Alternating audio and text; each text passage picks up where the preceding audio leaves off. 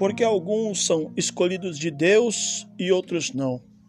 Em Marcos capítulo 13, versículo 26 e 27, diz: Então verão o Filho do Homem vir nas nuvens com grande poder e glória, e ele enviará os seus anjos e reunirá os seus escolhidos dos quatro ventos, da extremidade da terra até a extremidade do céu.